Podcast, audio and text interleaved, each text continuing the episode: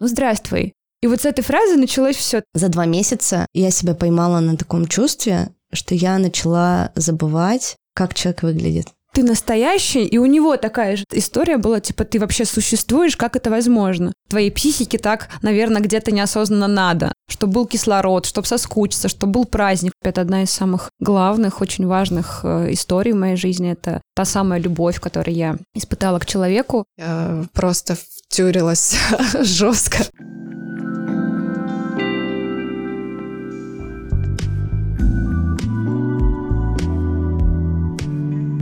Привет, это подкаст «Нормально же общались» и я его ведущая Оля Микитась, женщина, мама, практикующий подкастер, начинающий писатель и продюсер. Я не эксперт, и здесь мы высказываем только свое мнение и делимся своим видением мира. Мой подкаст про людей и для людей. В каждом выпуске мы делимся личными историями из жизни, об отношениях, воспитании детей, любви и сексе. Мои гости – это обычные люди, а также эксперты, психологи и врачи. И это третий сезон подкаста, и мы начинаем. Друзья этого выпуска – салон Face Practic Face Room ЕКБ. Массажные фейс-практики – это специально разработанные программы массажа лица, сочетающие в себе элементы миофасциального массажа, массажа камнями гуаша, точечного, букального и скульптурирующего массажа лица. Программы подобраны таким образом, что прорабатываются все зоны лица и решаются основные задачи. Подтяжка овала лица, лимфодренаж, избавление от отеков, проработка складок на лице, коррекция симметрии лица, улучшение тонуса кожи и расслабление лицевых мышц. Массаж лица – это экологичная альтернатива инъекционной косметологии или пластической хирургии, а секретный ингредиент, который помогает фейс-практикам работать – это регулярность их посещения. Уже после первого сеанса в студии вы увидите визуальный эффект, но для закрепления результата, как и во всем, конечно, нужна системность. У меня была возможность испытать массажные практики на себе и сказать, что осталась в полном восторге. Теперь я всем рекомендую хотя бы раз в месяц не забывать выделять время на уход за собой. Если же вы решили, что без применения инъекций или оперативного вмешательства вам все же не обойтись, то посещение массажных фейс-практик сможет подготовить вас перед процедурами или сократить восстановительный период. Фейс-гуру массажа – это косметологи и статисты с медицинским образованием и, что не менее важно, с огромным опытом работы. В описании к этому выпуску вы найдете ссылку на салон Face Room, который находится в центре Екатеринбурга на Энгельса 21. Сегодня мы запишем эпизод про отношения на расстоянии, и у меня в гостях две прекрасные девушки, Маша и Лана. Девочки, привет! Привет, привет. У нас у каждой есть опыт отношений на расстоянии. Опыт этот разный и интересный. Сегодня мы об этом поговорим как раз. Девочки, представитесь? Да, мы относимся к разделу обычных людей. Я совладелец э, марки женской одежды Soul Simple Store. Наверное, чуть-чуть блогер и мама. И это Лана. Да, и Алана. Да, меня зовут Мария, подруга Ланы, и тоже, наверное, мою деятельность сложно сейчас описать одним каким-то словом. Изначально это фотография, визуал, и занималась я изначально фотографией, потом стала фотографироваться, обучать фотографии. В общем, все, что связано с визуалом, эстетическим восприятием, это про меня. Ну и тоже немножечко блогер. И мама, кстати, да. У нас примерно одного возраста дети с Ланой. Здорово, тогда начнем. Наверное, расскажу свою историю, потом девочки поделятся своими историями, мы позадаем друг другу вопросы и вообще поговорим о том, есть ли жизнь у такого понятия, как отношения на расстоянии, круто это или не очень, какие есть минусы, какие есть плюсы. Мои отношения на расстоянии длились 8 месяцев. Они недавно закончились, но закончились не из-за того, что случилось расстояние, Изначально история была такой, что моему партнеру 23 года, мне 31. Примерно год назад он принял решение о том, что будет переезжать в другой город, как раз в Питер. Когда он мне сказал о своем решении, последние два месяца перед его переездом, наверное, я жила каждый день как последний. И вот к моменту переезда я приняла решение, что я не готова к отношениям на расстоянии, что мне кажется, из этого ничего не получится. Мне стало дико страшно, и я подумала, зачем вообще в это все ввязываться. Ну, собственно, и на его день рождения ему сказала, что как бы, ну, извини, типа, я так не могу, давай уезжай, а я остаюсь здесь, типа, давай прекратим наши отношения. Это решение мне далось на тот момент очень тяжело, мне было очень сложно, я понимала, что я его очень сильно люблю, но мне стало дико страшно, что я не вывезу. И он отказался. Он сказал, что нет, типа, если ты не попробуешь, как ты вообще узнаешь, может ли из этого что-то получиться. В общем, я еще подумала, подумала и решила, что все-таки ладно, давай попробуем. Я вообще не представляла себе, как это все будет. У меня никогда не было опыта отношений на расстоянии. И когда он уехал, первые там три дня я просто рыдала, вообще не знала, как себя собрать, что мне делать, куда мне идти. Мы на тот момент не жили вместе, мы жили в соседних домах, э, работали до этого вместе и виделись там, ну, вообще буквально каждый день. Он общался с моими детьми, приходил к нам на ужин, а тут просто человека не стало. Я вообще не знала, как мне дальше жить, и приехала к нему первый раз через 10 дней. Я просто, мне это решение далось там за одну буквально секунду, я проснулась и поняла, что все, больше не могу, прошло 10 дней, как он уехал, а мы планировали увидеться там первый раз через месяц. В общем, для меня отношения на расстоянии за эти полгода открыли новый формат отношений, и я поняла, что он очень прикольный, очень интересный, и мне этот опыт очень понравился, и зря я его боялась. Это если вкратце о моих отношениях на расстоянии. И, может быть, Лана, теперь ты поделишься своей историей. Расскажи, как с тобой случились отношения на расстоянии? У меня отношения на расстоянии случились еще в детстве, когда папа уезжал э, в дальнее плавание, постоянно он был капитаном. То есть э, с таким видом близких отношений на расстоянии я знакома очень давно, и меня это до сих пор, наверное, триггерит как-то, потому что ты все время в ожидании, да, своего там любимого человека. И я помню те моменты, когда папа приезжал, какой это был праздник. И помню, когда он уезжал, какая это боль была для меня. Я вот, кстати, специально после того, как ты нас позвала на подкаст, я вспомнила этот момент, что как раз-таки с детства вся эта история начинается.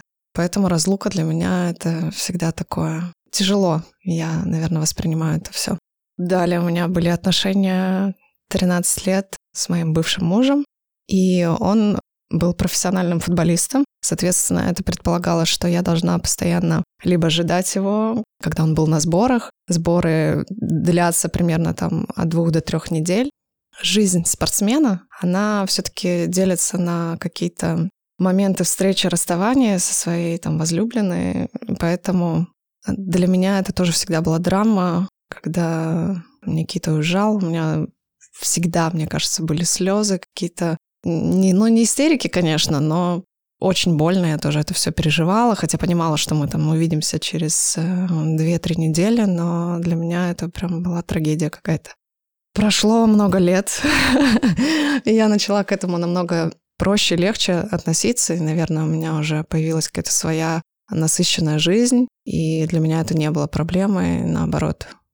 Человек уезжает, э, и по приезду, наоборот, какое-то ощущение новизны, придавала такой сок отношениям. Сейчас я уже вот два с половиной года живу с молодым человеком. У него тоже имеет место быть командировки, но это сложно. Я не знаю, когда наступит тот момент, когда я перестану плакать, например, когда он уезжает.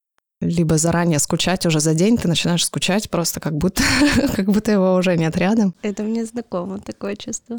Поэтому, мне кажется, очень важно провести хотя бы один полноценный день вот для вас двоих, чтобы так сильно хотя бы не скучать, прям наполниться этими эмоциями, и тогда уже можно смело без слез отпускать человека.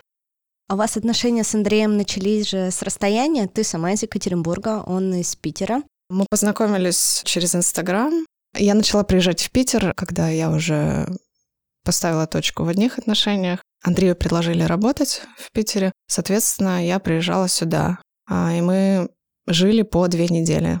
Две недели я живу в Питере, потом приезжаю в Екатеринбург, потому что там у меня ребенок, и нужно было еще всякие вопросы документального характера решить. И, соответственно, вот так как-то мы существовали, жили. Андрей сказал, что мы будем расставаться не более чем на две недели. И я с этим согласна, собственно. Оптимальный вариант разлуки. То есть полгода вы жили два на два? Ну, бывало и три недели, на самом деле. И, и, может быть, даже один раз в месяц я сейчас могу путать, уже как раз перед переездом сюда. Такой самый длительный период это был один месяц. Тогда мне было как-то легче расставаться. Ага. Нежели сейчас, когда мы уже живем вместе, вот сейчас для меня это намного сложнее почему-то отпускать человека.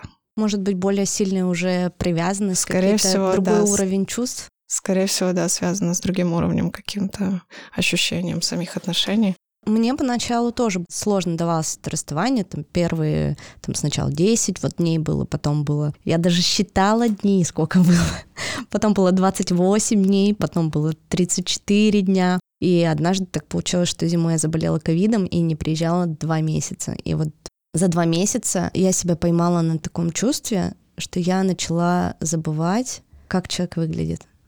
То есть мы продолжали общаться, мы каждый день переписывались, мы созванивались по видеосвязи. Бывали перерывы, где мы один-два дня не общались, но под конец, уже перед тем, как я приехала сюда в январе, у меня было ощущение, что я забыла, как он выглядит. Забыла запах, забыла вот эти ощущения. И мне на секундочку показалось, блин, ну может я вообще уже его не люблю. Мне стало на тот момент очень страшно. Но потом, когда я его увидела, конечно, поняла, что нет, все, типа, все со, мной, со мной все ок. Все работает. Все работает.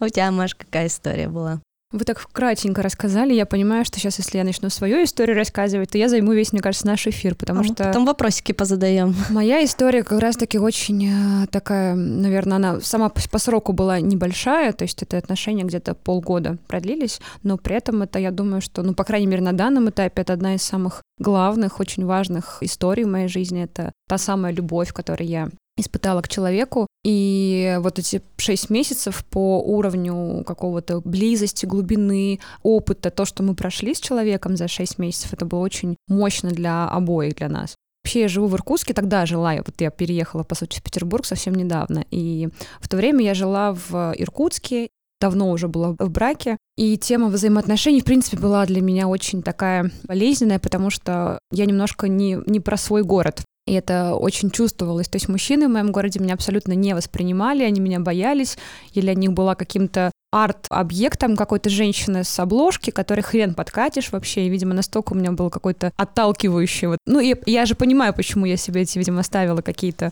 барьеры, потому что мужчины Иркутска и я — это просто какие-то разные просто расы. С разных планет. Соответственно, я тогда еще начала понимать, что, наверное, Маш, твоя история где-то, ну, не здесь, там, да, и у меня были какие-то все взаимоотношения, отношения с мужчинами в мои командировки, в мои какие-то полеты в Москву, и там как-то я могла романы хотя бы крутить. Соответственно, Тиндер на тот момент был для меня таким вот решением хотя бы какие-то отношения вообще заводить, ну, чтобы чувствовать себя хоть женщиной, хоть в формате флирта, переписки. В общем, я помню, что я прилетела с Москвы в тот промежуток времени и поставила себе Тиндер. Естественно, я ставлю себе в столицу, потому что в Иркутске Тиндер — это просто слезы изначально история была очень какая-то в принципе магическая. Ну, у меня в принципе много в жизни магии, вся моя жизнь, наверное, магия. И вот эта история была максимально какая-то вот, ну, необычная. То есть у нас совпадение в Тиндере. С этим человеком у меня какой-то был такой... Я даже помню мысль, что я подумала, блин, вот, вот хочу, чтобы поставил мне Хотя обычно такого никогда не испытываю.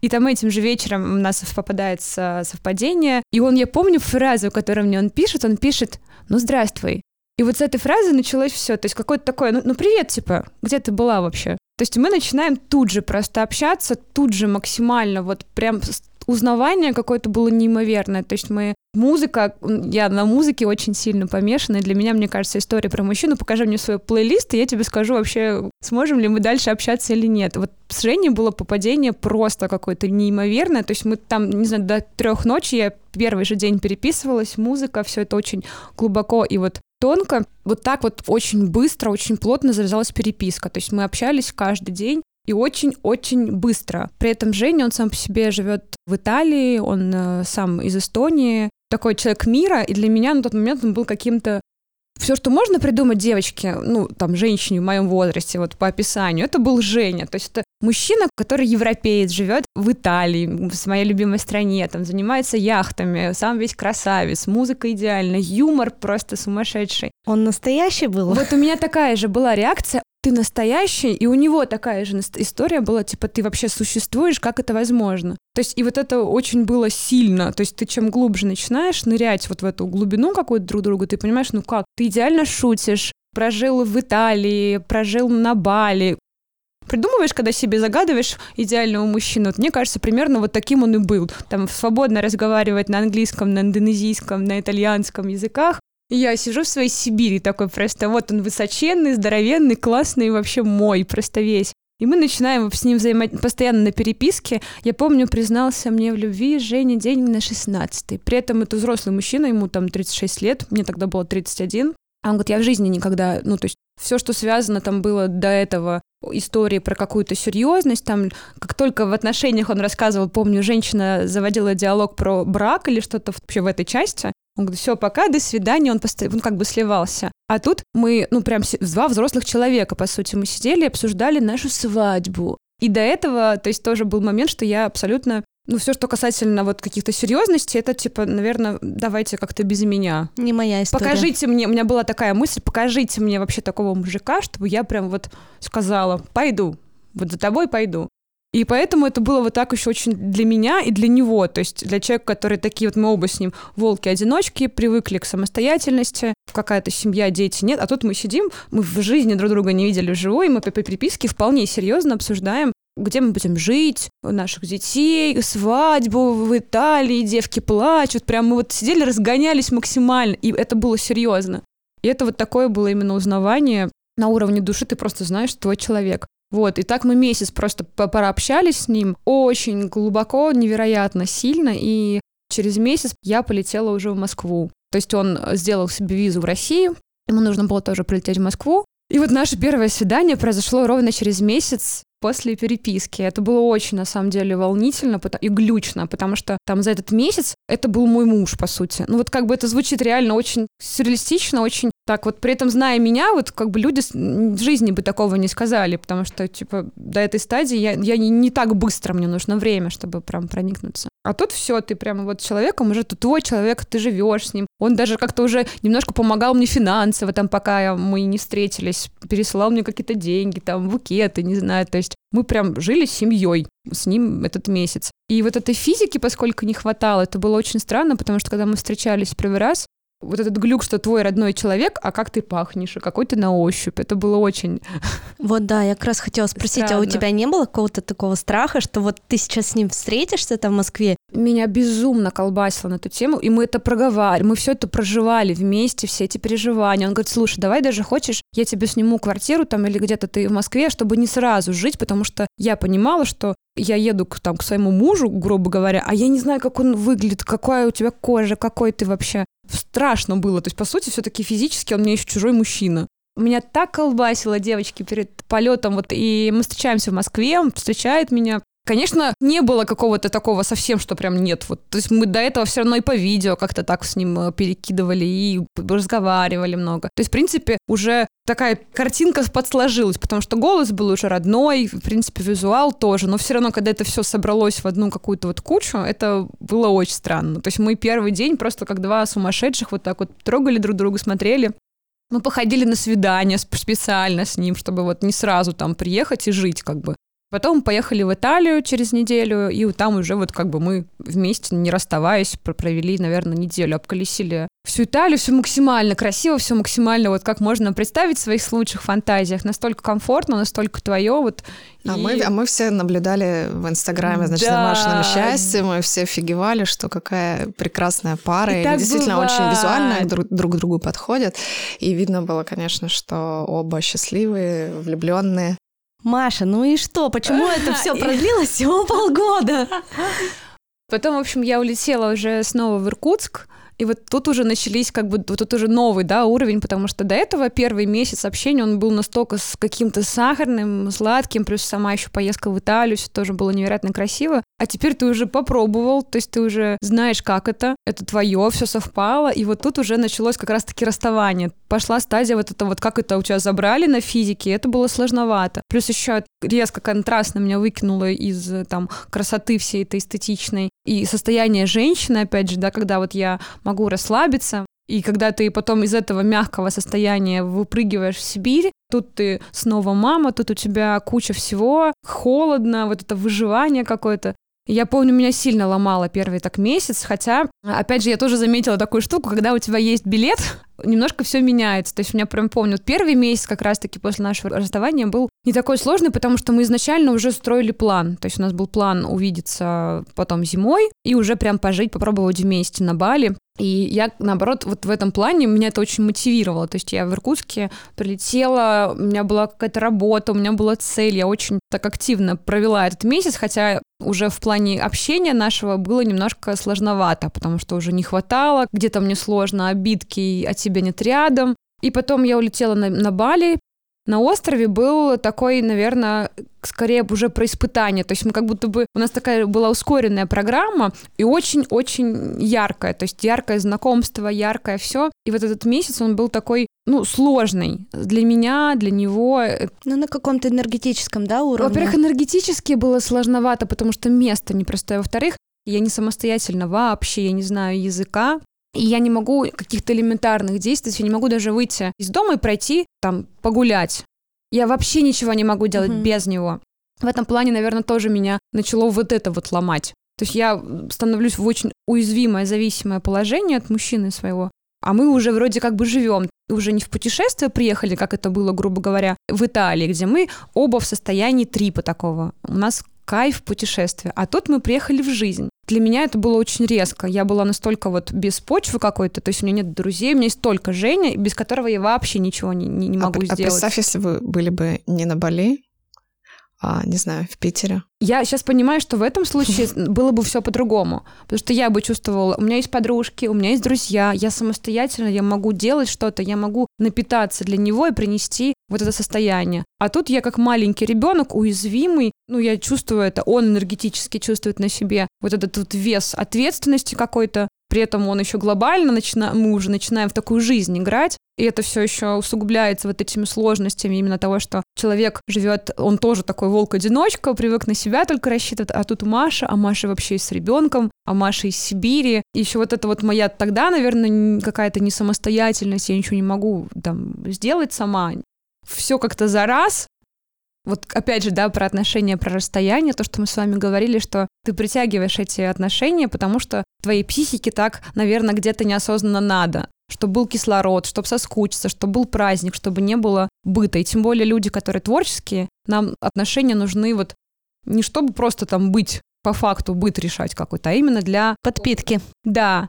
Соответственно, подпитки не было там, да, с моей стороны точно нигде, кроме него. И мы вот в этом болотце внутреннем варились в друг друге. И вы не пережили этот период? В принципе, был этот кризис уже там, потом я, мне хватило мозгов это все размотать. А потом я улетала, потом начался как раз коронавирус, наш любимый, прекрасный, который тоже сыграл роль во многих, я думаю, историях. И я прилетаю в Сибирь, очень тоже непонятном состоянии каком-то уязвимое, снова меня выкидывает в этот холод, в, в выживание, в какой-то вот быт такой жесткий. То есть именно даже энергетически Сибирь — это очень непростое место. Я это все очень тонко чувствую. Как раз начинается закрытие всех границ, Женя улетел, я помню, в Италии, вернулся, потому что в Италии тогда как раз самый же пик в Италии был. У него тоже по всем фронтам его начало стрелять, потому что он занимался яхтами, яхты и коронавирус вообще последний. То есть бизнес, в общем, летит к чертям. Тебя запирают, мы находимся на вот этом расстоянии, плюс уже, в принципе, у нас пошли вот эти какие-то... Я, меня колбасит, я от него жду какого-то чего-то, как от мужчины началось такое уже, когда два утопают, каждый начинает спасать себя сам.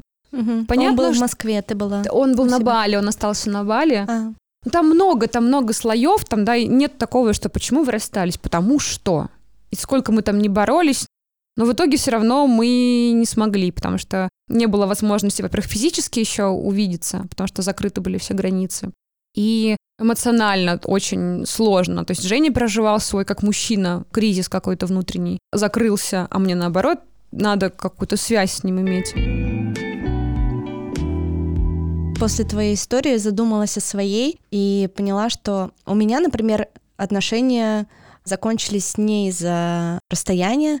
Нас устраивало то, что между нами есть расстояние, мы видимся раз в месяц, потому что у него своя насыщенная жизнь здесь была в Питере, у меня двое детей с работа, там подкаст в Екатеринбурге. И месяц — это был такой идеальный промежуток времени, чтобы соскучиться, чтобы потом неделю провести вместе, снова разъехаться и заниматься своими делами. То есть я поняла, что для меня это отношения на расстоянии — это идеальный формат отношений, потому что я не вижу рядом с собой человека 24 на 7, чтобы он там жил со мной, с моими детьми, ходил там в трусах, готовил завтрак. Все это, меня просто это все пугает. То есть как это в наш микромир с девочками кто-то придет другой. Я Вадима не представляла, что, что вот он живет с нами. Но ему это было не надо тоже в силу возраста, в силу его каких-то жизненных обстоятельств. И отношения на самом деле закончились, потому что человек находился в кризисе. В кризисе своего личностного роста дело было совсем не в расстоянии. Я думаю, что в принципе не бывает расстояния, наверное, такой явной причиной там расставания по факту происходит из-за других каких-то вещей, потому что тоже вот можно, я сейчас уже вот пройдя этот опыт, понимаю, как это можно было сейчас круто выстроить и там прийти к определенной точке. Но вот тут уже начинаются там другие какие-то внутренние наши, видимо, испытания у каждого свои. Кризисы, не кризисы. Скучаешь по нему?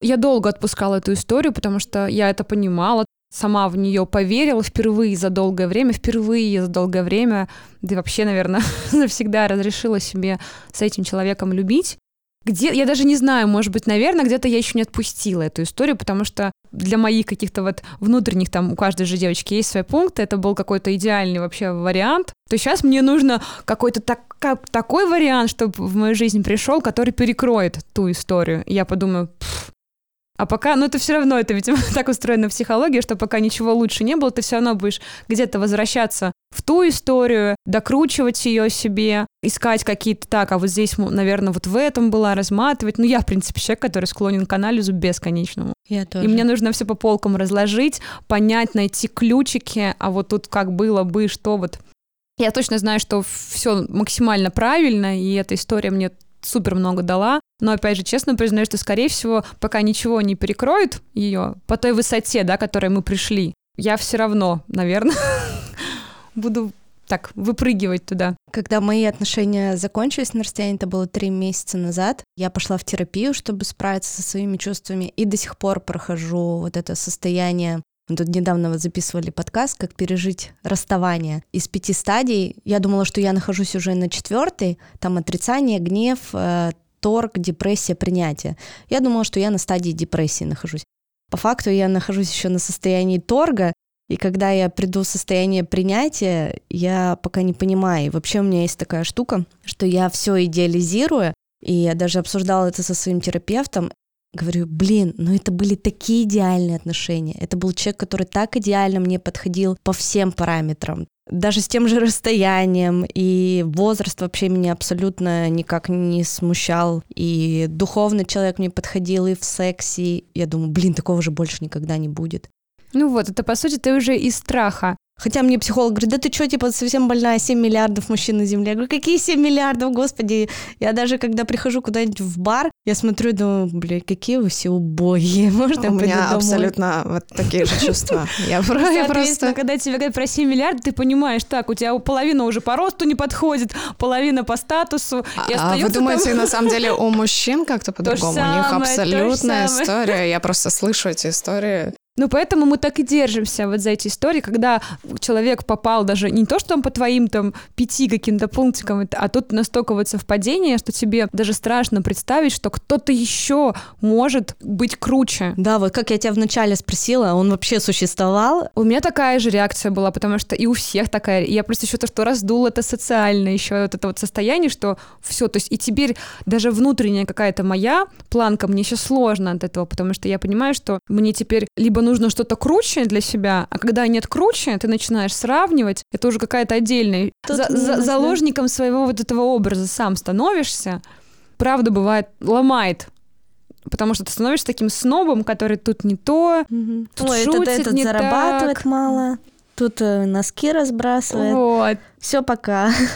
На самом деле я настолько была влюблена и любила своего бывшего мужа, да, поначалу это просто была тоже идеальная картинка которая стала э, реальностью, жизнью. И когда мы были в браке, я постоянно, ну, все равно волей-неволей, да, смотришь там на других мужей, парней там, и думаешь, нет, ну, я бы с ним вообще не смогла. Думаю, ну, как так? У меня вот Никита, вот он самый лучший идеал, и Ну, и даже сейчас, когда мне кто-то спрашивает, я говорю, что это были очень для меня а, идеальные, можно сказать, отношения, когда ты себя чувствуешь женщиной, э, расслабленной во всем. Я думала, что никогда я не увижу человека, который вот может как-то вот... Хотя бы подобный, чтобы был. Да. Ну, не говоря есть... уже про круче. Но вот спустя 13 лет, так оказалось, что проходят все эти чувства постепенно. И, ну, конечно, приходят другие чувства, более родственные. И в какой-то момент ты понимаешь, что это как будто твой брат. Вот у меня так было тоже. Это ты его уважаешь, любишь определенно, точно. У вас общий ребенок, и вообще все классно, но только это твой брат. Ну, как бы... Да-да-да. Или сосед. Условно. Очень, очень близкий сосед. Не, ну у меня все-таки, я бы все-таки сравнила с братом, потому что здесь прям четкие родственные чувства. Ты понимаешь, что это твой родственник, близкий человек, но какая-то вот эта энергия между женщиной и мужчиной, ты ее утратила. И это, конечно, очень тяжело было. И мне кажется, я до сих пор оцениваю, как вы говорили, вот возвращаюсь и оцениваю, что было не так, да, чтобы в своих сейчас новых отношениях не повторить ту же историю, потому что я влюбляюсь бесповоротно, да, но надо как-то удержать это чувство. Я не знаю, сколько оно может длиться и как над ним нужно работать, чтобы оно не заканчивалось. А сейчас такая же история, то есть я просто втюрилась жестко в Андрея, да, и кризисов на самом деле уже тоже было много, потому что человек привык путешествовать, а тут тоже коронавирус, все закрыли. А, когда мы начинали встречаться, он говорил, что мы будем как неразлучники, путешествовать, все такое, но не учел одного момента, что как бы... Точнее, он учел, но не думал, что это сложно, когда у тебя есть ребенок, когда ты приезжаешь в другой город, и у тебя нет здесь помощи никакой от бабушек, ты не можешь оставить ребенка кому попало. Ну, ты можешь, конечно, оставить друзьям, но кому это тоже нужно ответственность э, ну, принимать да. за чужого ребенка. У тебя нет достаточного количества средств, чтобы постоянно, допустим, привозить сюда маму свою, и чтобы она оставалась э, а, с Мироном, следила там за учебой, а я путешествовала со своим мужчиной, да. В общем, очень много нюансов, поэтому приходилось отпускать Андрея там на его волны в Португалию, а сама сидела в Питере, ревела просто и думала, куда я вообще приехала, зачем. Зачем мне это надо было? Я представляла себе по одному, что мы вот вместе путешествуем, все красиво, а по факту он уезжает, и я сижу дома, потому что я не могу себе создать те условия, в которых я могу спокойно путешествовать с мужчиной. Мужчина тоже не может мне обеспечить эти условия, потому что он изначально меня предупреждал, что мы будем как партнеры. И... Но вы сумели договориться. Ну, а, есть выбор. Был какой-то выбор. Ты любишь человека, понимаешь, что он... Ну, и ты влюбилась, собственно, в него, вот в такого, который там покоряет волны, я не знаю, занимается всякими экстремальными штуками. И если ты не будешь его отпускать, соответственно, он станет, ну, кем? Кем он станет? Домашним мальчиком нет. Вот э, бросайте девушки домашних мальчиков, да, не стоит им дарить свою любовь. Ну, я понимаю, что нужно отпускать, нужно давать время на самого себя. Просто мне это пока очень больно дается. Но я знаю, что спустя какое-то время я буду легко к этому относиться. Но опять же, не будет ли значить это, что я уже разлюбила, и мне все равно? Типа, лети куда угодно, пофиг, я займусь своими вещами какими-то баланс нужно искать в отношениях. И для меня это пока что вот загадка, как не так больно реагировать на все эти расставания. Ну, то есть сказать легче, прожить э, тяжелее намного. Я думаю, это как мышца, если честно. Вот я вижу параллель, да, некую, и понимаю, что, то есть э, так же, как в расставании, я вот про состояние, когда ты с мужчиной, ты в одном, да, находишься кардинально. Без мужчины ты, ты в фокусе, ты свою мужскую энергию, у тебя она снова включается, и ты как раз-таки вот становишься очень деятельный какой-то вот. Но потом ты привыкаешь к этому, потом сложнее мужчину там, да, впустить. И вот я заметила такую вещь, что, наверное, в этом есть наши там, да, жизненные уроки, как можно быстрее уметь э, переключаться. То есть вот эту вот кнопку какую-то внутреннюю, я думаю, она как мышца реально у нас оттачивается, чтобы кайфовать.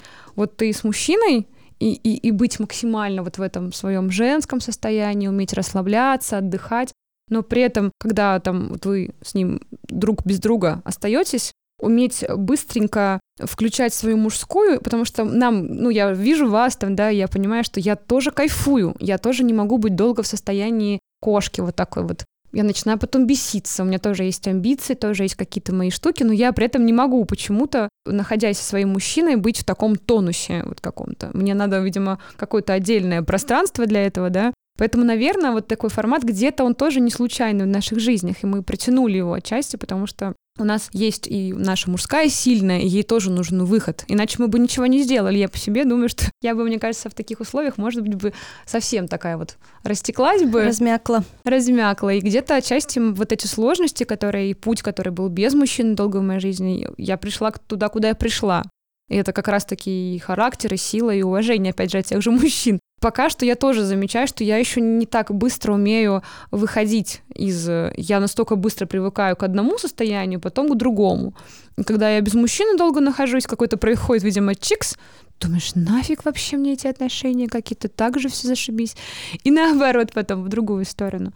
Поэтому, мне кажется, пока вот мы не отточим вот это искусство быстренько уметь такая антихрупкость, когда у нас пройдет, и мы можем без мужчины классно функционировать и делать то, что мы не можем с ним сделать, и кайфовать от этим. И потом с мужчиной. А еще такой момент, если ты, например, уезжаешь в командировку, это же по-другому ощущается, так, так, и он вот остается, тебе ответ. нежели он уезжает. Вот тебе ответ, понимаешь? Потому что ты, когда занимаешься своей собственной жизнью, и также в этом наши главные какие-то уроки, именно уметь свою жизнь все-таки тоже не сильно растворяться, точнее, мы не сможем не сильно растворяться, мы по своей природе. Я будем... всегда растворяюсь полностью. Да, но переключаться быстро. То есть не растворяться точно, это потому что, ну, это не глубокие отношения, а с нашим, как бы с нашей психикой мы не сможем на поверхность, нам нужно глуб... глубоко, близость максимальная. Я помню, что мне Никита всегда говорил, что типа вот, ну, не надо так во мне растворяться, займись собой, там, все такое.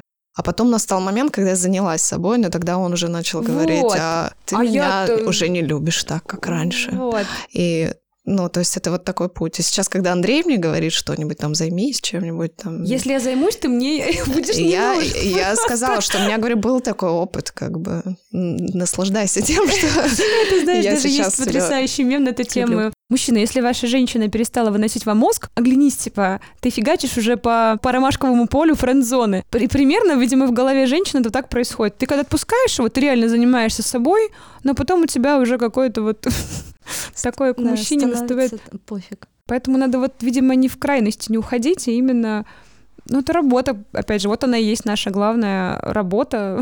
Ну, и в отношениях, в отношениях. каждый должен как-то подпитывать, э, не знаю, вот эти эмоции первоначальные, которые были, все-таки нужно уделять. Я недавно пост писала про внимание, насколько это важно для меня, по крайней мере, для моих э, девочек, подруг, я знаю тоже. И я недавно попыталась еще раз Андрею сказать, что вот ты со мной провел два дня, да, мы провели. Все, как бы я спокойно тебя отпускаю. Ну, ладно, окей, в этот раз не было слез и истерик, потому что вот как-то вот напитались мы друг другом за два дня. Либо когда ты не успеваешь вот напитаться, и он резко тут сообщает, что он куда-то уезжает, тогда, конечно, все намного сложнее.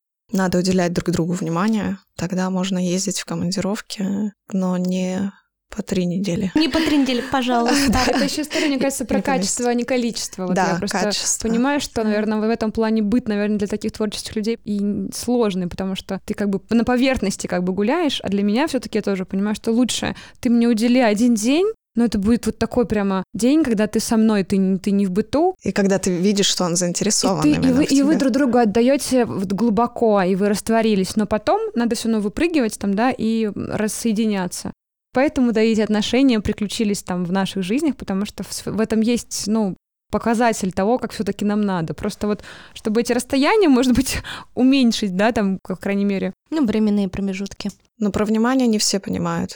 Ну, реально, сколько слышу истории от э, подруг, не хватает внимания, и расставание тоже по причине выноса мозга происходит, как будто, но причина-то не в том, что девушка начинает выносить мозг просто так, а потому что не хватает внимания. А мужчина либо не заинтересован в этом и уже не хочет давать это внимание, да, первое. А второе просто, ну, не умеет, не понимает, и до него не донести, что ты просто вот здесь вот проведи вечер, день, сутки с девушкой, как бы выноса мозга не будет. Давайте подведем итог. Предлагаю вынести по три плюса и там по несколько минусов, если они какие-то для вас есть э, в отношениях на расстоянии. Для меня плюс — это свое личное большое пространство. Это максимально время, которое я могу реализовать в это время, когда случается расстояние, могу максимально реализовать себя, заниматься своими делами и заниматься детьми. А когда встречаюсь со своим партнером, мы посвящаем все время друг другу, и как раз, вот как Маша сказала, я за качество, а не за количество. Также и в отношении, кстати, с детьми у меня происходит. Сто процентов. То есть я лучше проведу час со своими детьми, но мы прям время проведем круто и интересно, чем я проведу с ними 10 часов, и они меня так достанут под конец, что я начну бесить от этого. И в отношениях также. Ну вот я абсолютно такая же, поэтому это про растворяться, да, вот как не растворяйся в мужчинах, там многие говорят, да ну, ну я не могу, не... я также в дружбе, если я дружу с кем-то, я дружу с тобой в десна, в засос, мы можем не видеться с тобой, там, не знаю, до три, три дня, неделю, месяц, но если мы встречаемся, то мы встречаемся, мы встречаемся на самых там разных уровнях. Там, на максималках. На максималках. Поэтому, а просто как бы, ну, мне неинтересно. Я это тоже для себя, наверное, призналась, себе в этом поняла, что мне надо вот на максимуме. Соответственно, в отношениях я не умею два дела там параллельно. Работать параллельно, еще и любить своего мужчину. То есть, поэтому, наверное, я и требую то же самое от, от партнера от своего. Если мы вместе, то мы сейчас с тобой вообще вместе. Лучше это будет чуть-чуть, там какое-то небольшое количество времени. Но потом у нас будет пространство, и там ты уже, пожалуйста, делай все свои дела вообще я буду делать свои дела. Я, мне не нужно тебя нон-стопом, как бы. Я тоже, хоть мне нужно... У меня много своего клевого, интересного в моей жизни. Поэтому, наверное, вот тут как раз-таки надо словить этот баланс, чтобы это расстояние было, в принципе, всегда, но чтобы оно не было большим слишком, потому что тоже, когда оно становится слишком большим, такая пропасть начинает возрастать. И вот Андрей реально фраза там две недели, он четко знал, что дальше какие-то необратимые процессы уже. Ну и сложно потом уже вернуться в ту точку. Ну, все про баланс, уважаемые, как всегда. Для тебя, Лана, есть какие-нибудь плюсы? Мне кажется, для Ланы нет плюсов в отношении на расстоянии. Плюсов может быть спет э, пару песен печальных. Это как бы плюс в моем творчестве, самореализации, да.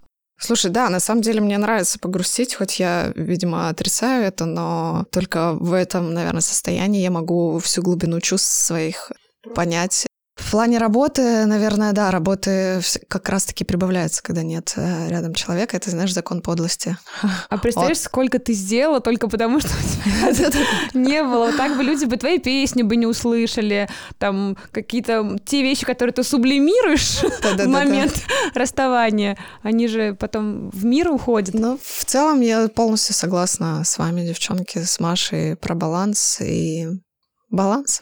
Для меня минус — это физика. Да, мы все понимаем, что у нас там у всех разная половая конституция, кому-то секс нужен пять раз в неделю, кому-то достаточно одного, Физика — это, мне кажется, один из самых таких жирных минусов в отношениях на расстоянии. Типа ты такой ждешь, ждешь там три недели, потом в неделю все это впихиваешь, потом опять три недели ждешь. Ну вот, мне кажется, срок просто три недели все-таки очень гигантский. Тут вопрос, наверное, вот про такую найти вот эту грань, да, прочувствовать угу. свое тело, где вот уже мне... Как вам норм? И... Да, мы до сих пор не можем определиться с гранью, даже находясь рядом постоянно там пару лет, и до сих пор непонятно, поэтому мне все равно там есть расстояние расстояние или он рядом.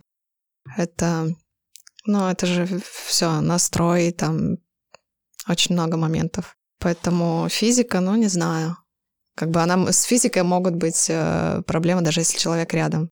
Потому что там э, что-то не сложилось, там какие-то проблемы и так далее. Вы можете быть далеки, даже находясь вместе. Так это вот про это и есть, что он должен быть с тобой рядом именно внутренне. Да, и да, тогда да. у вас и происходит и самый лучший секс, и самое лучшее взаимодействие. А если вы вроде как бы рядом, но нифига не рядом... Ну да, это опять же про качество. Это опять же про качество, поэтому тут надо, мне кажется, понимать. То есть для меня точно я понимаю, что лучше это будет не каждый день там, да, как просто как родственники, а лучше это будет какой-то промежуток времени, но когда это будет секс, это будет максимальный секс, это будет все прям вот на высшем каком-то уровне. Девочки, спасибо вам большое, спасибо за ваши истории, за ваше видение. Мне очень понравилось, как мы поболтали. Мне кажется, отношения на расстоянии, если вам, нашим слушателям, вы становитесь перед выбором соглашаться на отношения на расстоянии или нет, например, как это случилось у меня, изначально выбрала вариант нет, но потом все-таки подумала и выбрала вариант да, я ни разу об этом не пожалела, потому что это прикольный опыт, это интересно, из этого можно э, много словить всяких инсайтов, и, блин, это круто. В общем, э, мы за качество, а не за количество. И если вам предлагают отношения на расстоянии, соглашайтесь, не раздумывая. Вдруг там такой же красавчик, э, как у Маши, вам попадется на Тиндере. Подписывайтесь на подкаст на Apple подкастах, на Яндекс Музыке и Castbox. Оставляйте свои отзывы, комментарии. И у меня есть телеграм-канал, в описании будет ссылка на него. Мы там обсуждаем новые темы подкастов, выходы, я еще там гостей и делюсь всей внутренней жизнью подкаста. Ссылки на Машу и Лану, на их социальные сети я оставлю также в описании к этому подкасту. Еще у меня есть электронный кошелек. А, любой из вас может внести вклад в развитие подкаста и поддержать его донатом на любую сумму. Также у меня есть YouTube-канал, некоторые выпуски подкаста выходят на YouTube. Всем спасибо, обнимаю вас, целую, пока.